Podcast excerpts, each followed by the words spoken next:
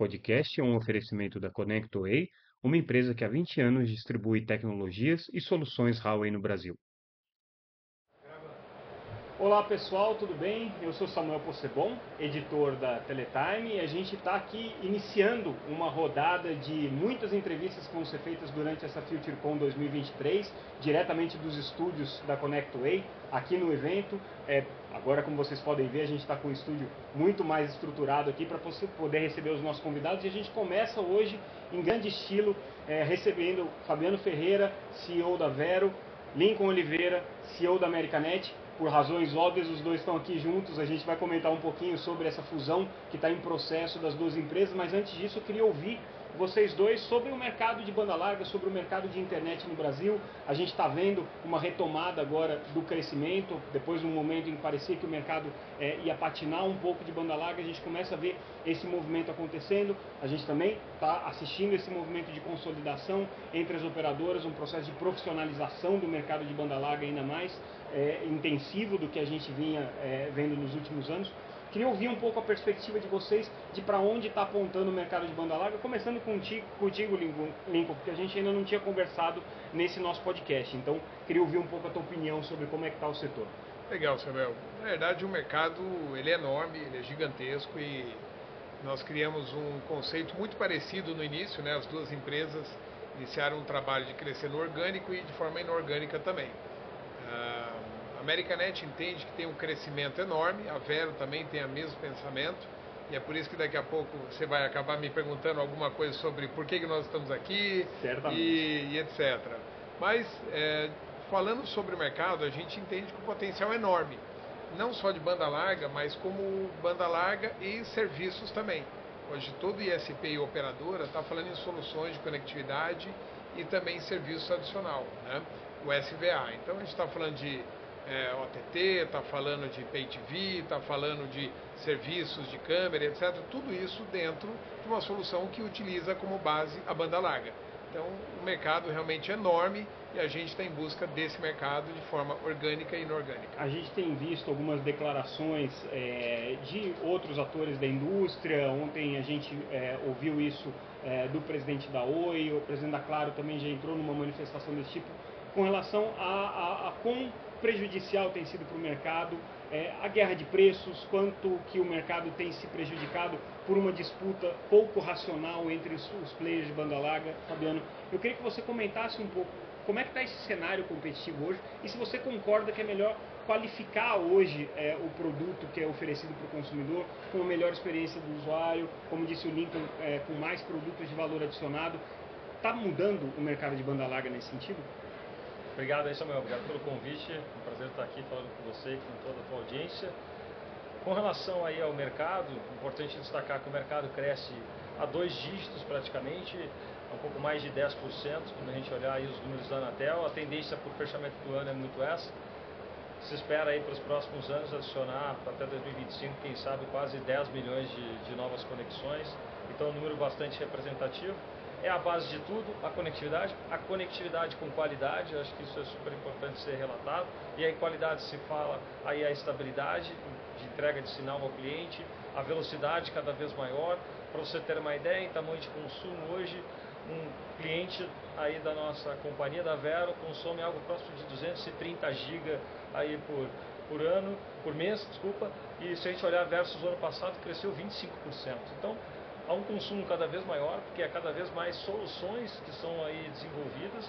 A gente entende que vender conectividade, entregar conectividade de qualidade é algo primordial, mas que a gente já vem evoluindo como ambas as companhias, seja a Versa, seja a Americanet, de entregar serviços de valor agregado e de verdade agregado, com conteúdo relevante, com aí serviços aí como, por exemplo, cidades inteligentes que a Americanet vem aí desenvolvendo e a gente entende que a cadeia de evolução, de chegar mais na casa do cliente, chegar mais no negócio, aí seja com serviços de TI e seja com serviços de uma casa inteligente, é o caminho. Não vejo a gente participando de uma guerra de preço em ambas as companhias. Eu costumo brincar que a gente é convidado todos os dias para essa guerra de preço aí seja por um grande, médio ou pequeno, a gente toma uma decisão de não participar desse negócio, que dá para perceber pelos nossos números, os números de rentabilidade de ambas as companhias aí são um nível de grande destaque. A gente vai continuar nessa trajetória de continuar agregando valor. Tem muita solução ainda, a gente vê aqui pela feira, muita novidade, muita coisa interessante que dá para agregar ao nosso serviço e esse é o caminho, um caminho forte de inovação que o grupo aí, Americanet Vero, querem aí desenrolar nos próximos anos. Agora, Lincoln, a gente viu durante o, a abertura da FutureCon, durante esse evento, e não só aqui, só esse debate aconteceu em Barcelona, esse debate tem acontecido nos principais fóruns de telecomunicações, é, uma grande preocupação, principalmente das grandes operadoras, com relação à questão do reequilíbrio do ecossistema digital, né? seja através do fair share, de uma participação que as empresas de internet poderiam ter nos investimentos de infraestrutura. A gente sabe que, obviamente, é, as grandes plataformas de internet são grandes demandadoras de tráfego e geram muito tráfego na rede de grandes, pequenos, enfim, qualquer tamanho de operador tem é, esse mesmo desafio. Agora, para vocês, esse debate é fundamental? É, é, é, aí que deveriam estar colocadas as principais preocupações do regulador, do formulador de políticas, ou vocês acham que tem outras agendas que são, hoje são mais relevantes para o setor de pequenos e médios operadores no Brasil? Eu, eu acho, Samuel, que faz parte da discussão. Nós estamos falando de uma transformação de tecnologia com a chegada do 5G, o aumento de uso de, de banda por usuário é, de novos serviços que vão nascer, que ainda nem existe para tanta velocidade do 5G e que cada vez mais as operadoras têm que investir em equipamentos de transmissão e cada vez mais o seu investimento, o seu CAPEX feito na estrutura, ela só se multiplica. É, é claro que tudo isso, né, nós estamos falando num modelo diferente, onde as empresas OTTs fazem uso da rede e o nosso usuário final vai até a plataforma dessas empresas e tem as suas receitas para as OTTs, utilizando os ISPs e operadoras como meio de transporte. É claro que a gente pensa como resolver isso. Não é um negócio que, que hoje é, pode-se dizer que é um problema tão grave, mas ele pode ser agravado se o consumo de banda for cada vez maior e o preço da conexão ele ficar estabilizado ou ele tiver queda. Haja vista que há 10 anos atrás o custo da internet ele era muito maior com muito menos velocidade. Agora ele é muito mais barato com muito mais velocidade. Em contrapartida, as operadoras tiveram que trocar todos os seus equipamentos de transmissão para poder suportar essa demanda e não ficar fora do mercado. Então, eu acho que a discussão ela é bastante necessária no momento que se estuda o porquê dessas coisas acontecem e como é que nós podemos participar. Porque hoje é o seguinte, ou nós participamos dessa operação, ou as telcos vão se transformar também em OTTs. E esse é um ponto que se acaba se discutindo, mas tem que chamar todos os, uh, os players para poder fazer isso. Agora, do ponto de vista da agenda regulatória, da agenda institucional, dos pontos de preocupação de vocês, eu acredito que é, existam outros itens aí que estão é, mais prementes. A gente tem o, o, o, regulamento de postes, que eu acho que é talvez a grande expectativa aí é, dos próximos meses, né, de como é que vai ser o equacionamento desse problema. Isso para vocês é um entrave, Fabiano? É super importante essa discussão, né, seja pela questão de ordenamento né, e seja para a equalização de competição. Né, eu acredito aí que tanto a ANEL quanto a Anatel deram bons passos para que possa ser criado aí realmente regulamento, uma forma de governança e gestão desse assunto. A gente fala hoje do poste, quem sabe no futuro aí a Americanet tem uma bela inovação de uso de redes subterrâneas de construção aqui em São Paulo, quem sabe isso também não vai servir aí para o regulamento de construção de redes subterrâneas, porque se a gente pensar no grande longo prazo, a gente vai entender que é fundamental também ter essa discussão. É porque tem um re reordenamento né, de todas as redes, então assim, passa necessariamente por, por, por passar alguma coisa para debaixo Exa da terra. Né? Exatamente, eu acho que essa discussão é tão importante quanto a discussão do, do valor do poste né, e como regular a licença, mas é fundamental agora, acho que temos um passo importante, a gente está com uma expectativa boa aí sim é, desse regulamento permitir, porque hoje a gente chega em algumas geografias, aí Tatavera Americanet, a gente não consegue aí chegar e, e entregar o serviço aí para o cliente em muitas localidades, porque a gente não consegue ter o licenciamento aí de poste. Então isso vai permitir, com uma organização maior, né, com uma gestão maior, permitir a entrada aí de novos players em novas localidades. De novo, o Brasil vai crescer em termos de entrega e de banda larga de fibra e eu acho que isso vem colaborar sim com esse, com esse crescimento. Agora que a gente está chegando nessa parte final da entrevista, obviamente a razão pela qual vocês dois estão juntos é a fusão que já foi anunciada entre as duas empresas, está num processo ainda de conclusão do ponto de vista regulatório. É, queria, é, Lincoln, que vai ser o presidente do conselho, Fabiano vai ser o CEO executivo da empresa, Queria que vocês comentassem um pouco quais são as próximas etapas que vocês estão aguardando aí para a conclusão desse processo e o que, que, tem sido feito já do ponto de vista de integração entre as duas companhias é, até que as autoridades deem o sinal verde definitivo. É, Samuel, na verdade o trabalho ele é intenso, ele é bem estratégico. Nós contratamos inclusive uma empresa para nos ajudar com toda essa, essa reorganização para que a gente possa conduzir a nova companhia de uma forma muito mais rápida, estratégica e comportando esse novo tamanho dessa companhia, que é um milhão e meio de assinantes. Né? Então são 4 milhões e meio de pessoas impactadas né? é, diariamente, um milhão e meio de residências e 14 mil companhias que também recebem esse serviço, que é o B2B. É super importante, né? e essas integrações, na verdade, elas aguardam a autorização da agência, da Anatel, o CAD já aprovou, agora a gente aguarda somente a Anatel dar o ok para que a gente possa é, seguir adiante com esse passo. Né? Ah, todo o desenho da nova diretoria, etc., está pronto, está preparado, mas de fato a gente só pode seguir adiante depois da autorização da Anatel. Então a gente espera isso o mais breve possível, dentro do time do regulamento da agência, para que isso dê muito certo e a gente consiga seguir com essa nova companhia. Agora, a expectativa, depois das duas empresas é, consolidadas, depois de passar por esse processo de ajuste, é vocês seguirem, ah, tanto a Vero quanto a Americanet tinham uma estratégia mais ou menos parecida, né, de um, um crescimento é, é, orgânico pelo, pelo desenvolvimento dos produtos e dos serviços, mas também é, com aquisições, também com um processo é, de expansão. As duas empresas se casam perfeitamente do ponto de vista geográfico, né? Faz é, todo sentido vocês estarem juntos é, sob essa perspectiva.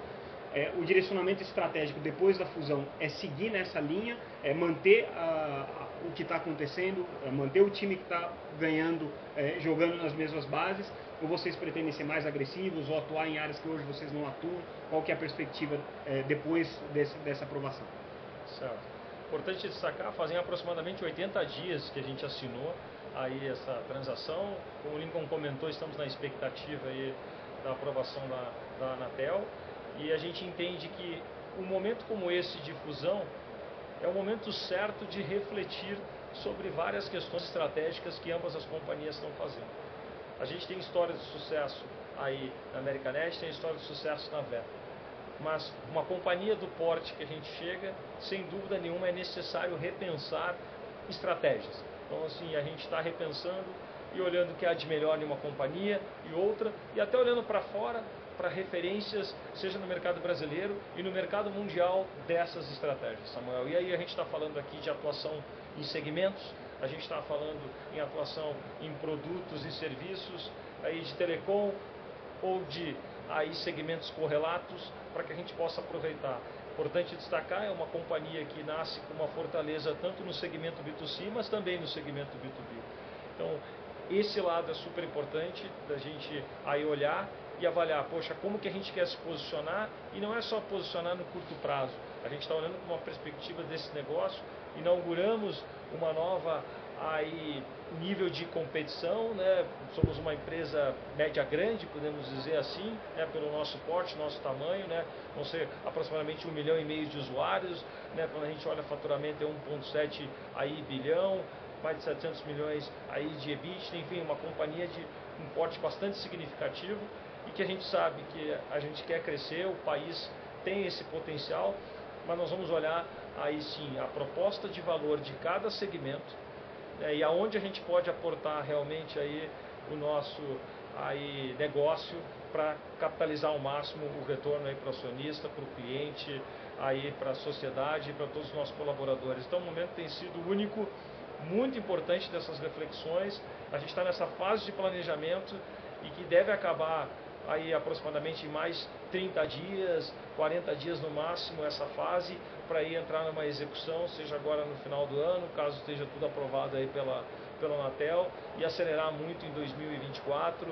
Então a gente sabe que é um ano de integração em 2024, mas também é um ano que a gente quer continuar crescendo a altas taxas né, e trazer mais novidades aí para o mercado e para o consumidor, que é aqui sim que as companhias se destacaram até aqui, e é assim que a gente quer continuar se destacando daqui em diante. Sei que vocês não podem ainda adiantar números de investimento, nem é, perspectivas é, de atuação mais concreta, tem várias decisões que vocês vão ter que tomar, utilizar ou não redes neutras, entrar ou não no segmento móvel, tem muita coisa que vai ter que acontecer. Mas pelo que vocês estão planejando, é, olhando já para o ano que vem, vai ser um ano é, mais intenso, um ano de mais negócios no ano que vem ou vai ser ainda um ano é, de é, acomodação do mercado? Qual é a perspectiva que vocês têm para 2024? Samuel, é um ano de fazer muita coisa e eu diria que a gente não pode parar nada. O crescimento da companhia, a integração, os colaboradores são excelentes, né, dos dois times, são duas empresas se juntaram, estão se juntando e elas são complementares, não tem sobreposição. Então são duas formas de trabalho que deram, as duas formas deram certo e a gente quer preservar tudo que tem de melhor nas duas companhias e seguir com esse crescimento. Então 2024 é um ano de integração, mas a nossa agenda não tem algo do tipo, olha, vamos segurar isso aqui, segurar aqui. Não, é crescer uh, organicamente, se tiver possibilidade de M&A, uh, e fazer tudo isso acontecer no ano que vem. É muito trabalho, mas tem uma equipe extremamente competente dos dois lados e essa nova companhia está sendo criada com o melhor das duas. Então a gente entende que dá para fazer tudo isso. Perfeito. Lincoln, Fabiano, agradeço imensamente essa participação de vocês aqui. Obrigado, Obrigado Samuel. por Obrigado estrearem esse nosso podcast aqui durante a FutureCon. Ficamos por aqui e depois a gente volta com mais uma entrevista especial para vocês. Obrigado, pessoal. Até mais.